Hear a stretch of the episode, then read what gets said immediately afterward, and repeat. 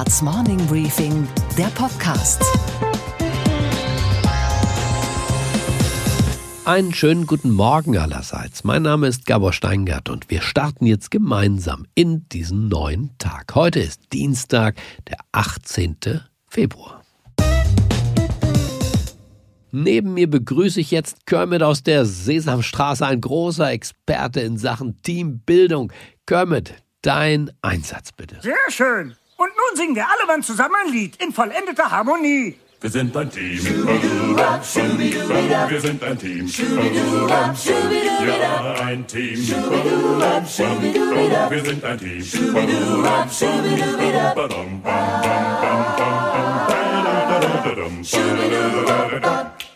Team ist das Wort der Woche. Markus Söder, der CSU-Vorsitzende und bayerische Ministerpräsident, der hat damit angefangen. Alles muss eine Teamlösung sein. Also wir dürfen auf keinen Fall den Fehler der SPD machen.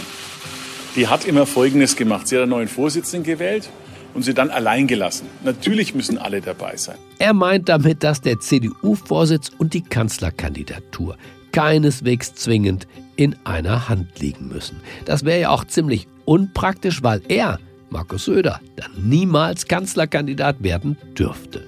Denn ein CSU-Vorsitzender kann ja nicht gleichzeitig CDU-Vorsitzender sein. Deshalb also ist Teambildung für den Machtpolitiker aus München in dieser frühen Morgenstunde die erste Bürgerpflicht. Verbündete für diese Teilung der Macht gibt es reichlich, vor allem natürlich im Süden der Republik. Thomas Strobel, der Innenminister von Baden-Württemberg und dortige CDU-Chef, sagt, der Gedanke, dass wir ein Team bilden, den, denke ich, sollten wir in den nächsten Tagen schon mal intensiv miteinander besprechen. Denn das Wort Teamlösung bedeutet nach Ansicht der CSU ja nur ein anderes Wort für Mitsprache. Wenn es um Teamlösungen geht, die die CSU betreffen, dann müssen wir da mitentscheiden. Jetzt muss man nur noch aufpassen, dass es nicht nur für die CDU und für die CSU so schön passt und man den Wunsch der Wählerinnen und Wähler dabei ein bisschen ignoriert. Denn die Addition von Minderheiten, das hat Gerhard Schröder mal gesagt, ergibt noch keine Mehrheit. Aber Gerhard Schröder ist im Moment sicher nicht die Referenzgröße der Union, dann schon eher Kermit, der Frosch. Sehr schön. Wir sind ein Team. Wir sind ein Team.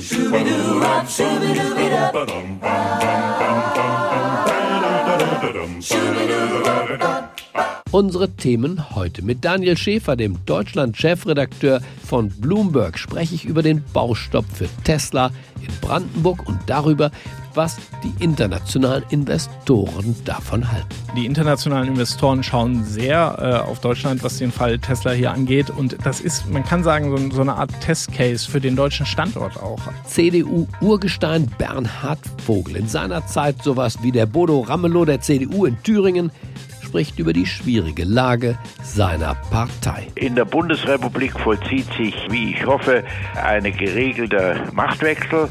Und ich würde hoffen, äh, dass die CDU sie besser und auch zügiger besteht wie die SPD. Unsere Börsenreporterin Sophie Schimanski analysiert das neueste Urteil, das jetzt gegen Bayer und gegen BASF in den Vereinigten Staaten ergangen ist.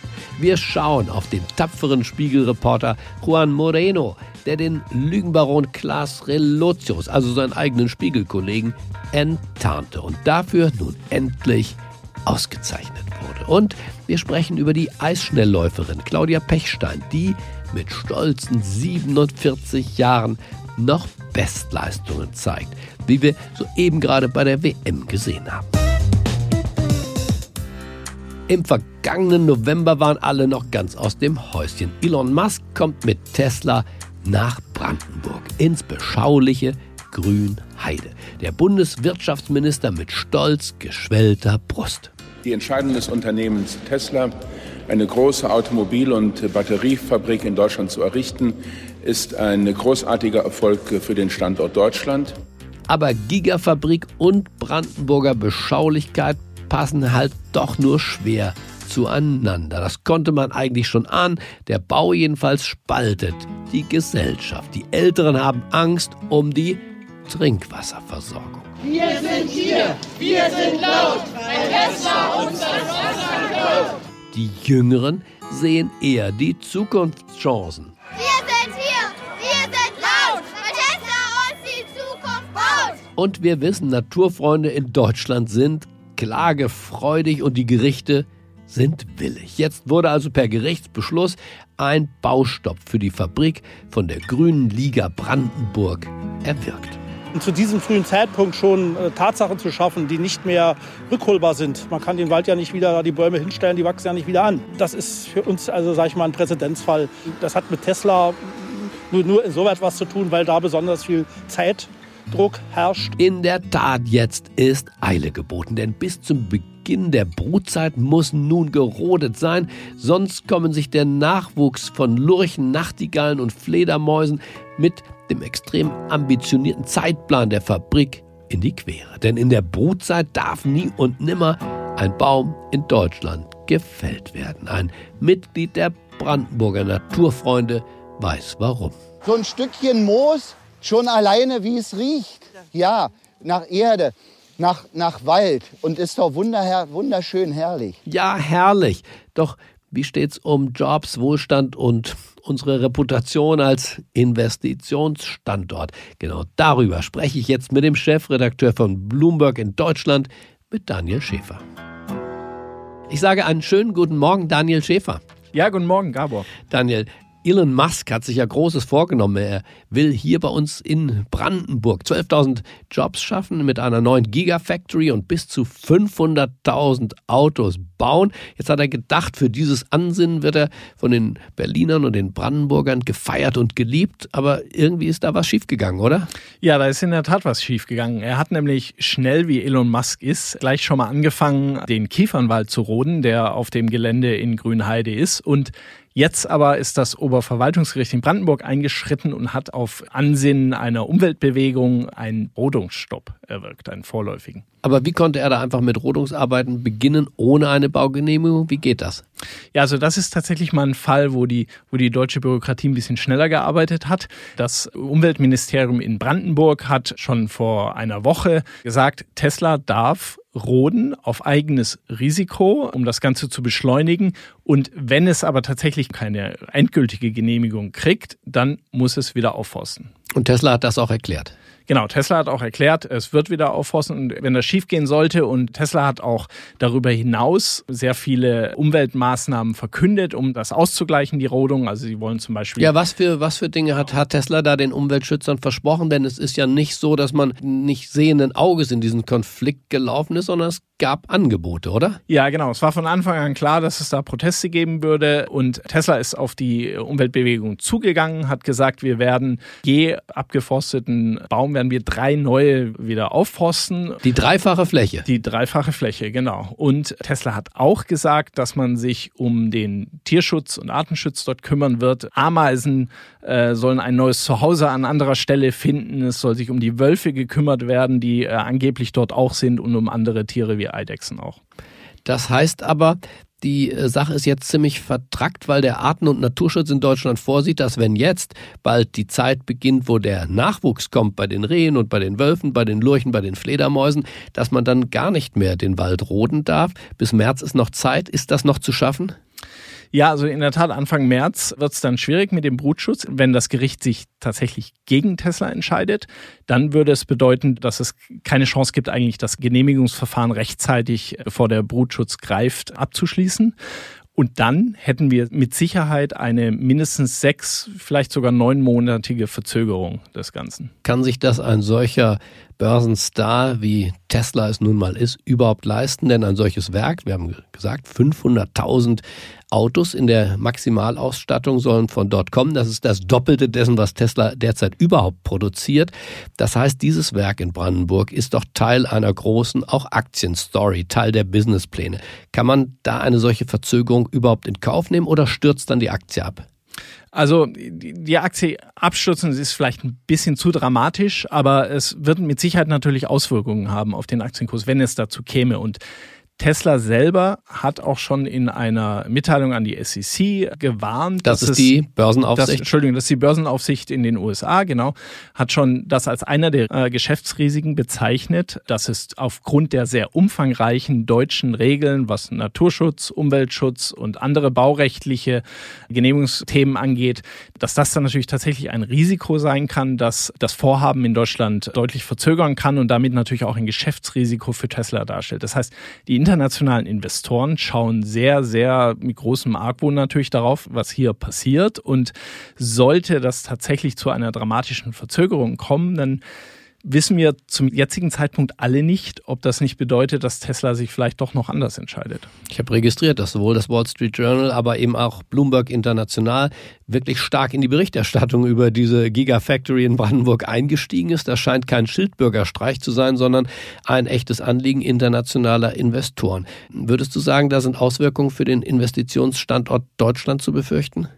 Ja, also die internationalen Investoren schauen sehr äh, auf Deutschland, was den Fall Tesla hier angeht. Und das ist, man kann sagen, so, so eine Art Testcase für den deutschen Standort auch. Also die deutsche Politik hat gesagt, sie will Themen wie die Digitalisierung stärker vorantreiben und deutsche Infrastruktur und Investitionen hier. Und wenn aber die internationale Businessgemeinschaft sieht, dass das gescheitert ist, dann ist, hat das natürlich auch eine symbolische Auswirkung äh, für andere Investitionsentscheidungen in Deutschland. Vor allen Dingen natürlich für so schnell agierende Start-up und Silicon Valley Unternehmen äh, und Tech-Unternehmen wie Tesla und, und andere. Wie wird das bei euch im Bloomberg-Netzwerk diskutiert, ein solcher Vorgang? wo wir es doch hier zu tun haben, nicht mit einem Kernkraftwerk, äh, das in diesen Wäldern gebaut wird, sondern eigentlich das, was sich alle wünschen. Die neue Form der Mobilität und trotzdem scheint es wieder die alten Widerstände zu geben. Was denken du und vor allem deine internationalen Kollegen darüber? Hm.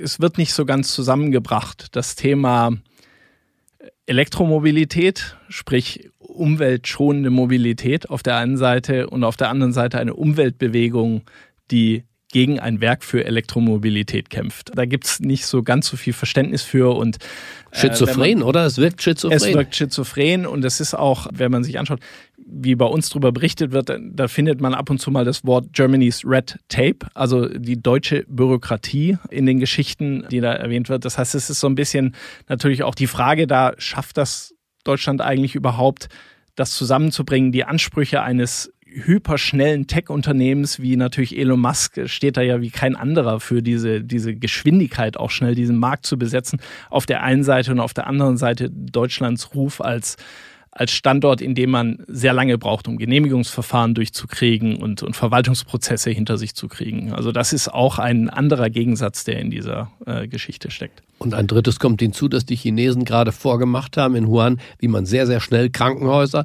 auch keine ganz einfachen Einrichtungen hochzieht. Wir wissen aber auch, in wenigen Monaten werden dort Fabriken aufgebaut.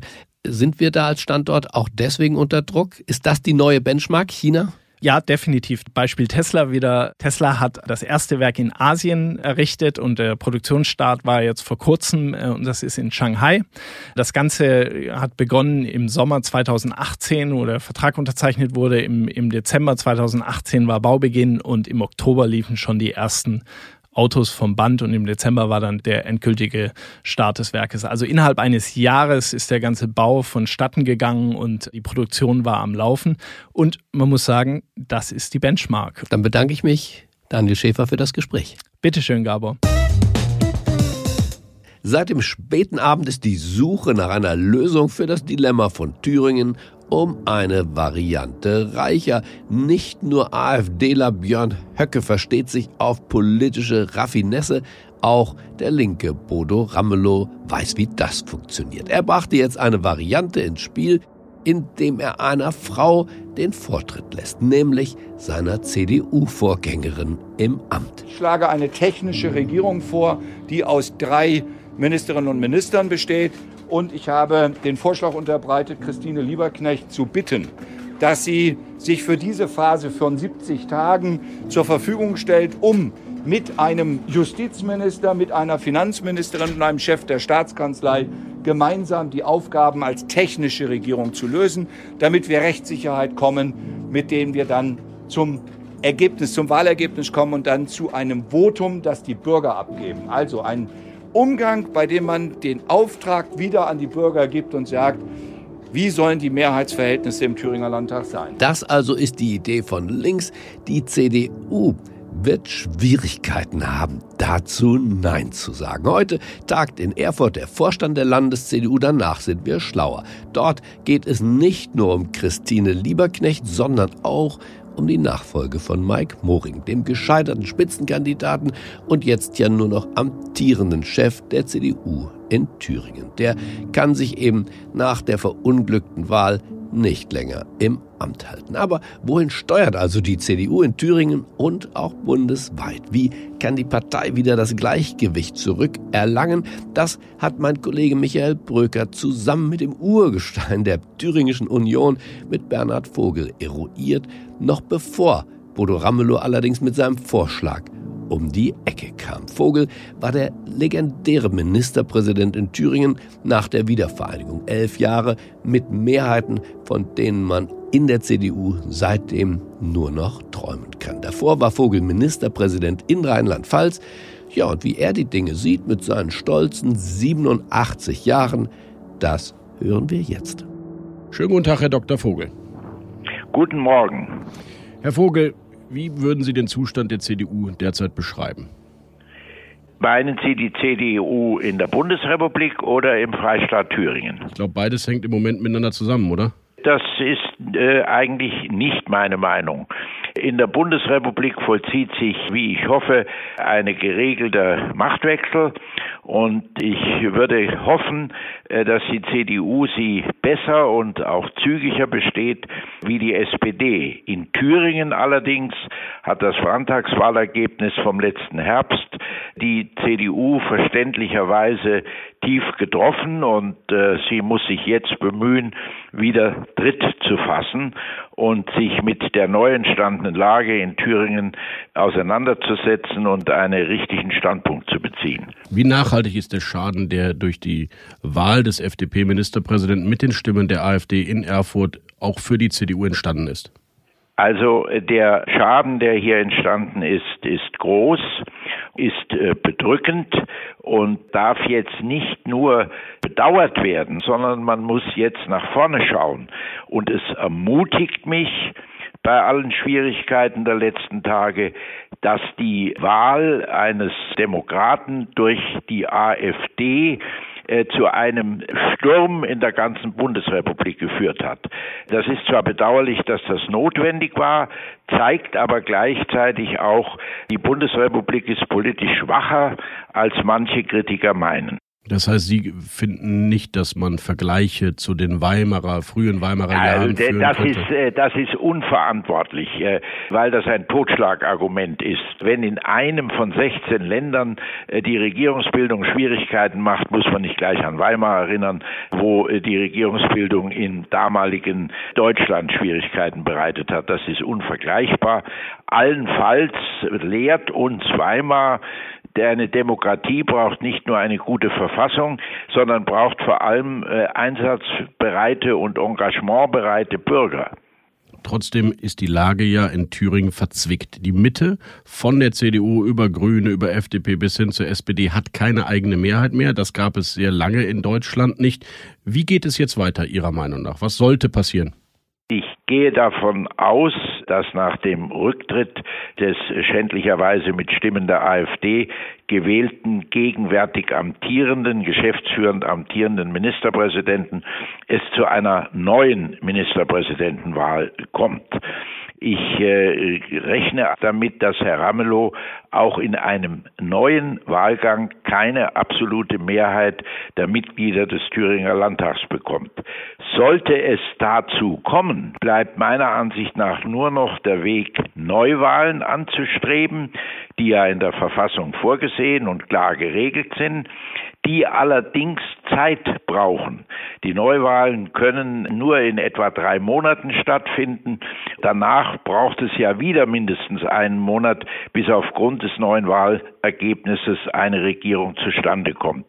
So lange kann der Freistaat Thüringen nicht allein mit einem geschäftsführenden Ministerpräsidenten ohne Minister in den Fachressorts arbeiten. Das würde dem Land schaden. Und deswegen würde ich für diesen Fall, der nur ein Fall unter den denkbaren ist, für diesen Fall vorschlagen, dass wir uns an Wien, an Österreich orientieren dass eine von allen Seiten anerkannte, keiner Partei angehörende Persönlichkeit für diese Übergangszeit zum Ministerpräsidenten gewählt wird, dass er fachkundige, aber nicht parteigebundene Minister ernennt und deswegen die Geschäfte führen kann, bis nach Neuwahlen äh, dann wieder eine Regierung ins Amt kommt. Herr Vogel, ist eigentlich denkbar, dass der Herr Christian Hirte, soeben entlassener Staatssekretär und entlassener Ostbeauftragter äh, der Bundesregierung und von der Bundeskanzlerin persönlich ins Aus manövrierte CDU-Politiker aus Thüringen jetzt wieder CDU-Landesvorsitzender in Thüringen wird? Also äh, Frau Merkel ist äh, Bundeskanzlerin und wer der Regierung angehört, bestimmt die Bundeskanzlerin. Und dass sie so in dieser Situation gehandelt hat, verstehe ich obwohl ich die Ablösung von Herrn Hirte sehr bedauere. Ich kenne ihn gut und schätze ihn sehr. Allerdings, das Telegramm hätte er nicht schicken dürfen. Aber nochmal, kann er trotzdem CDU-Vorsitzender in Thüringen werden? Also im Augenblick äh, habe ich mich mit der Frage noch nicht beschäftigt, aber vielleicht nicht in die jetzt gegenwärtig ist das ein bisschen schwierig, weil er erst diese Belastung überwinden muss. Sie wirken erstaunlich gelassen, Herr Dr. Vogel, angesichts der doch aufgeregten Debatte rund um Thüringen. Sie sind 1960 eingetreten in die CDU. Begründen Sie Ihre Gelassenheit dadurch, dass die Krisen der CDU viel größer waren als das, was wir jetzt so aufgeregt diskutieren? Also, wenn meine Gelassenheit von Ihnen tatsächlich richtig eingeschätzt genutzt wird, möchte ich sagen, sie rührt daher, dass ich in meinem zugegebenermaßen inzwischen langen Leben viel schwierigere Situationen erlebt habe als die gegenwärtige. Stellen Sie sich mal vor, 1945, damals war ich zwölf Jahre alt, sah die Zukunft sehr viel düsterer aus.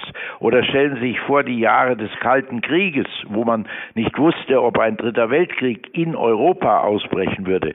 Stellen Sie sich vor die Tatsache, äh, dass unsere Hoffnung, wir würden wieder vereinigt sein können, keinerlei Realität besaß über Jahrzehnte. Das alles äh, hat sich zum Guten gewandt. Und da soll ich jetzt vor den jetzigen Schwierigkeiten, die ich ja nicht leugne, äh, kapitulieren. Nein, äh, ein Volk, das die Schwierigkeiten der letzten 70 Jahre bestanden hat, wird auch mit den Herausforderungen von heute fertig werden.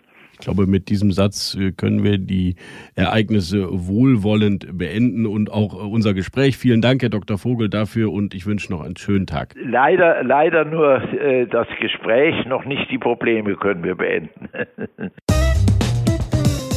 In Deutschland sind wir ja alle gerne Weltmeister, nicht nur beim Fußball, auch beim Export. Deutschland ist Exportweltmeister. Waren aus Deutschland sind im Ausland gefragt wie nie zuvor. Deutschland führt seit Jahren mehr aus, als es einführt. Made in Germany läuft gut. Wer diesen Weltmeistertitel für sich beansprucht, ist der Beste der Welt oder hält sich zumindest dafür.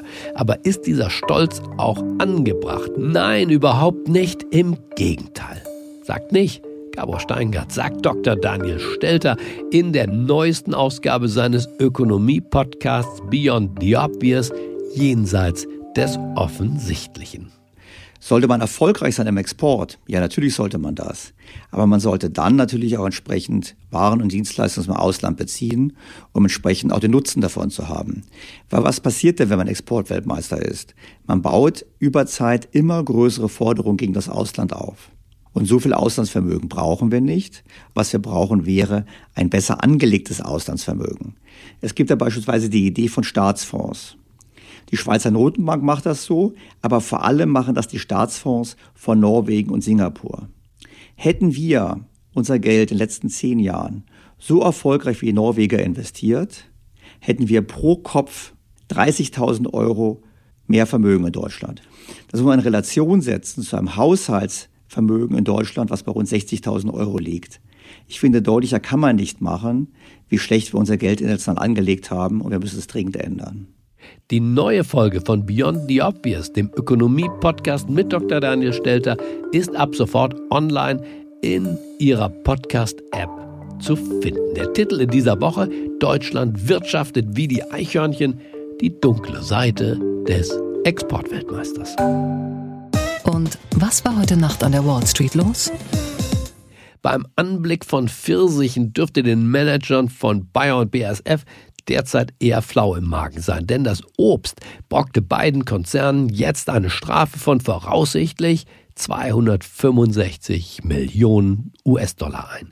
Wieder geht es um ein Unkrautvernichtungsmittel, diesmal nicht um Glyphosat, sondern um Dicamba. Unsere Börsenreporterin Sophie Schimanski hat sich den Fall angeschaut. Sie weiß viel mehr als wir. Einen wunderschönen guten Morgen. Hallo Sophie.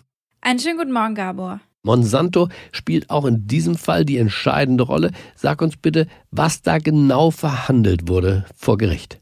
Also der Fall stellt sich so dar, das von Monsanto entwickelte Mittel Dicamba soll von Baumwollfeldern in Missouri auf die Pfirsichfelder eines Farmers rübergestäubt sein. Und jetzt sind diese Pfirsichbäume eben eingegangen und natürlich hat der Farmer auf Schadensersatz geklagt. Die Jury hat in seinem Sinne entschieden. Und ihm stehen jetzt 15 Millionen Dollar Schadensersatz zu und dazu kommt eine Strafzahlung obendrauf von 250 Millionen Dollar. BASF ist auch betroffen, weil sie einen ähnlichen Unkrautvernichter verkaufen, der auf der Basis von Dicamba eben entwickelt worden ist. Aber was heißt das speziell für Bayer und dessen Probleme mit Glyphosat, diesem anderen, ja auch nicht ganz ungefährlichen Unkrautvernichter? Naja, es ist jetzt eben eine weitere tickende Zeitbombe, die sich Bayer mit Monsanto in die eigenen Wände geholt hat. Denn wie schon Roundup, also Glyphosat, ist auch die Kamba eine Monsanto-Marke. Und da versucht Bayer ja immer noch nach und nach Tausende von Verfahren beizulegen. Es ist auch schon ordentlich teuer geworden. Und die Kamba ist jetzt natürlich möglicherweise ein weiteres Multimilliarden-Dollar-Problem. Und vor allem eines, das droht die ganze Monsanto- und Roundup-Dynamik noch einmal zu verschärfen und äh, Bayer da auch zurückzuwerfen. Denn seit Juni hat die Aktie etwa die Hälfte des Wertes wiedererlangt, den sie verloren hatten äh, nach den Roundup-Verfahren, die sie auch verloren haben. Die Bayer-Aktie fiel so stark wie seit vier Monaten nicht mehr gestern. Analysten glauben, das wird jetzt wahrscheinlich nicht zu so ganz großen Kopfschmerzen führen wie der Roundup-Fall.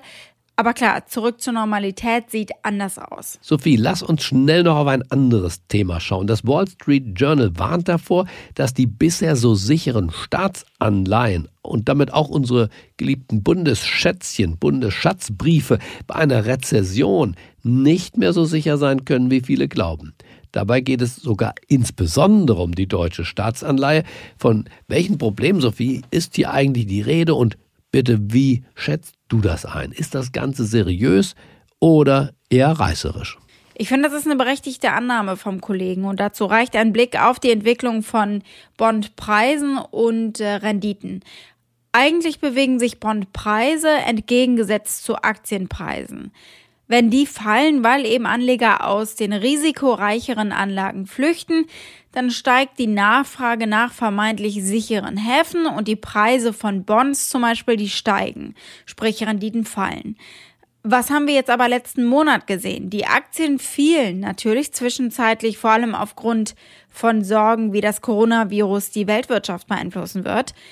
Die Preise von Staatsanleihen in Ländern wie Deutschland und der Schweiz sind aber nur sehr schwach gestiegen. Also da war dieser Zusammenhang, der normalerweise gilt, nur sehr schwach zu erkennen.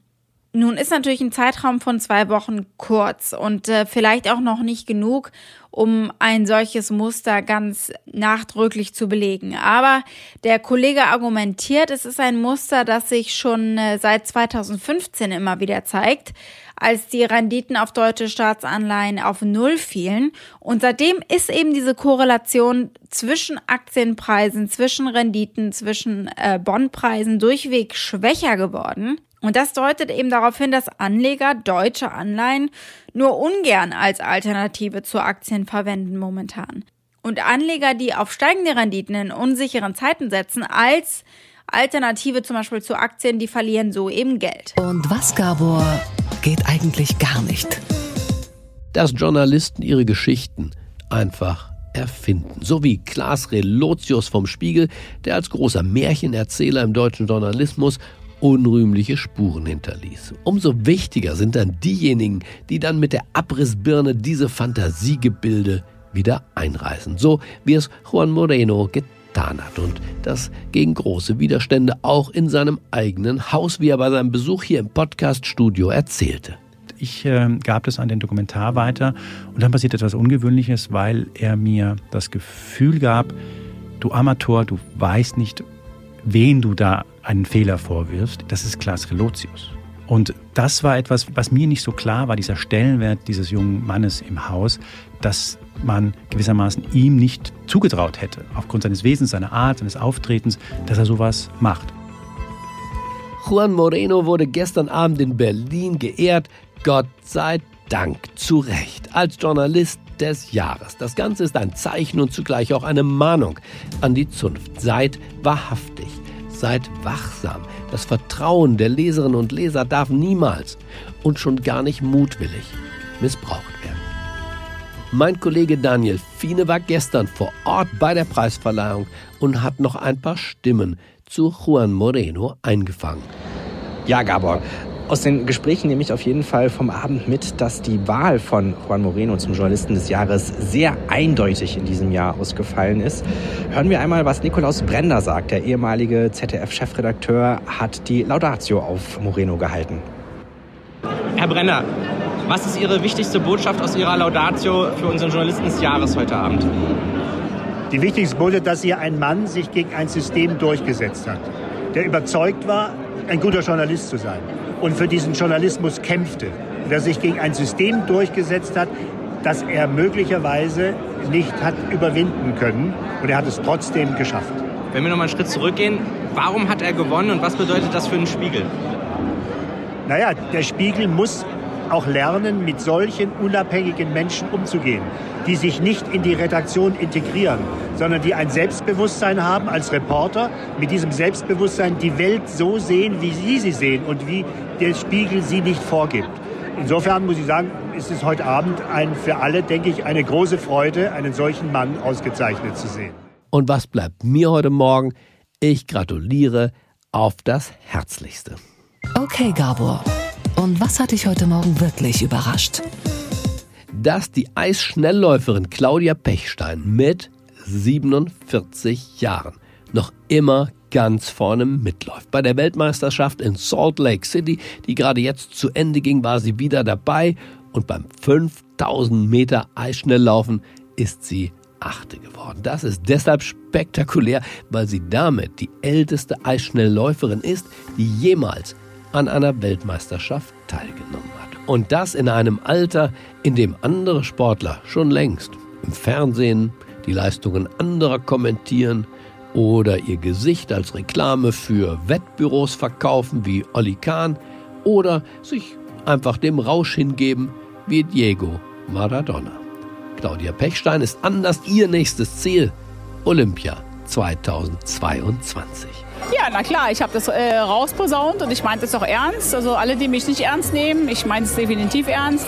Natürlich ist die Voraussetzung, wenn mein äh, Körper mitmacht und meine Knochen mitmachen, äh, ist ganz klar, wenn ich gesund bin und äh, mein Training so absolvieren kann, dass es halt reicht für die Qualifikation, dann ist äh, das Ziel erreicht. Dann wäre sie 50 Jahre alt. Und wenn der Whitney Houston Song One Moment in Time nicht schon komponiert, geschrieben und gesungen wäre, dann müsste man das genau für diese Frau tun. Denn diese kraftvolle Eleganz, dieser glühende Ehrgeiz für ein Leben mit und in ihrem Sport beeindruckt.